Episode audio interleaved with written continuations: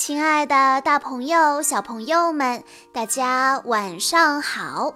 欢迎收听今天的晚安故事盒子，我是你们的好朋友小鹿姐姐。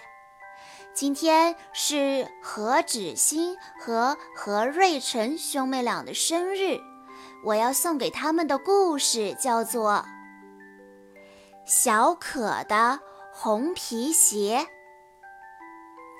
今天故事的小主人公是一个可爱的小女孩，她的名字叫小可。她特别想要一双红色的小皮鞋，因为她觉得红色最好看。每一次她经过鞋店，都会趴在橱窗上看看里面的红色小皮鞋。没过多久，小可的生日到了，爸爸妈妈给他准备了一个惊喜，就是那双小可心心念念的红色小皮鞋。小可开心极了。第二天就穿着这双鞋，坐着邻居小姐姐的自行车去公园玩。可是路上，小可的脚不小心卷到自行车轮子里面去了。后来发生了什么呢？让我们来一起听一听今天的故事吧。小可有两双皮鞋。一双跑鞋，小可的鞋几乎都是爸爸买的，爸爸还要负责擦鞋。小可特别特别想要一双红皮鞋，因为他觉得红色最好看。每次路过鞋店，小可都要趴在橱窗上看。那双红皮鞋就像领奖台上的冠军。可是，爸爸妈妈说那双红皮鞋有点贵。这一天是小可的生日，妈妈蒙住了小可的眼睛。小可的两只手摸呀摸，摸呀摸，摸到了一个大盒子。小可连忙睁开眼睛，盒子里装着那一双漂亮的红皮鞋。这个生日礼物太棒了，是他的第一双红皮鞋呢。明天隔壁的姐姐要带我去公园玩，正好可以穿这双漂亮的红皮鞋呢。小可真高兴。第二天。隔壁的姐姐叫上小可出发了。这是姐姐第一次用自行车带小可，谁都没有注意到。小可痛得大叫：“我的脚！”姐姐和小可慌慌张张地回了家。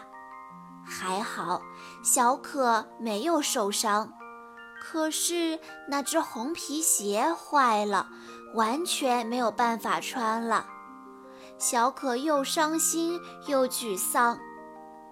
这是我的第一双红皮鞋，我才第一次穿呢。爸爸拿着那只坏掉的红皮鞋看了很久，最后叹了一口气说：“没有办法修了。”修不好了。可是这双红皮鞋只穿了一次呀，小可真后悔。今天要是穿旧鞋子就好了。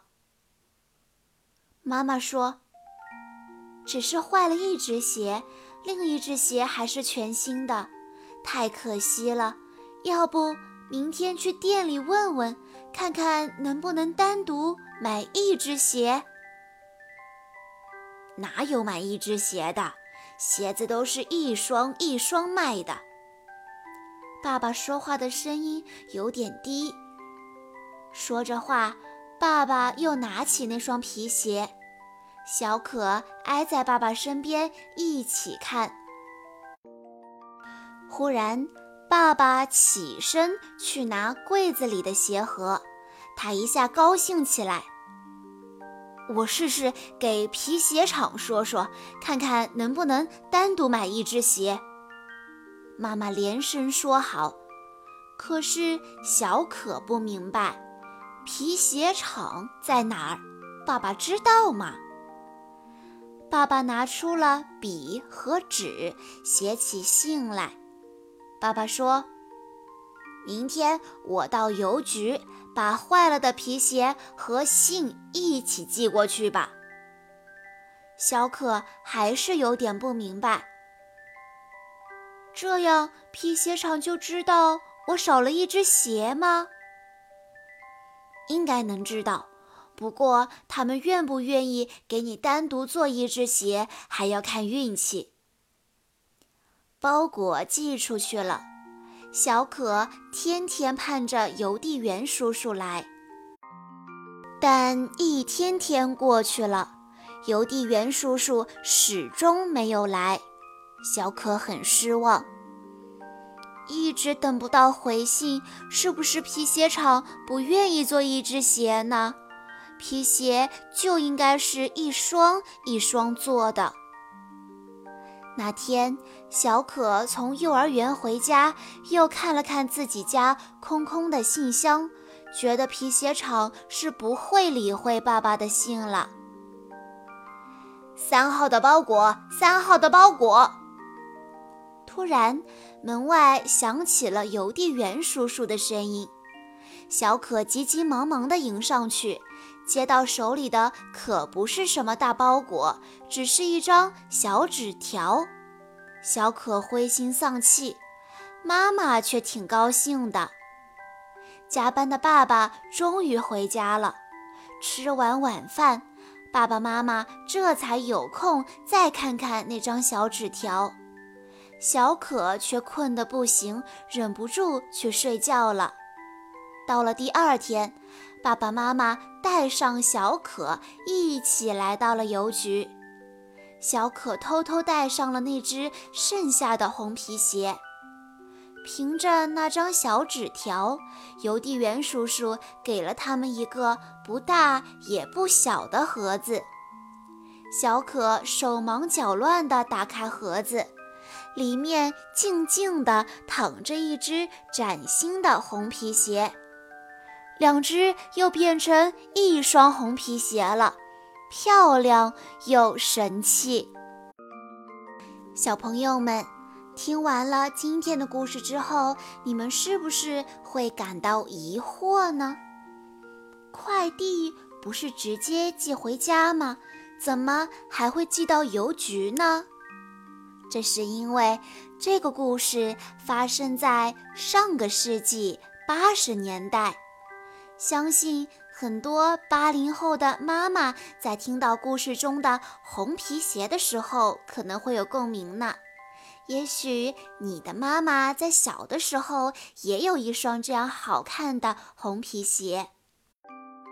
在这本故事书中，还有很多细节能向读者传达故事发生的时间，比如插图上有扭转天线电视机，有写有1886年年份的挂历、金属暖水瓶以及那时候的邮局。这也许就是你的爸爸妈妈生活的年代。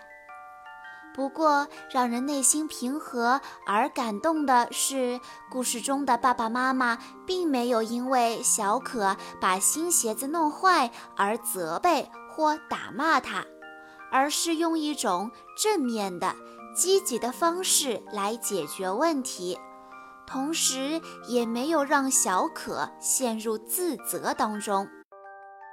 这个故事不仅可以让孩子了解上一代人生活的环境，也可以勾起家长们的童年回忆，让小朋友们也懂得要珍惜自己的物品。以上就是今天的全部故事内容了。在故事的最后，小鹿姐姐要祝何芷欣和何瑞晨两位小朋友生日快乐，希望哥哥可以照顾妹妹，妹妹也要照顾哥哥哦。今天的故事到这里就结束了，感谢大家的收听。更多好听的故事，欢迎大家关注微信公众账号“晚安故事盒子”。我们下一期再见啦！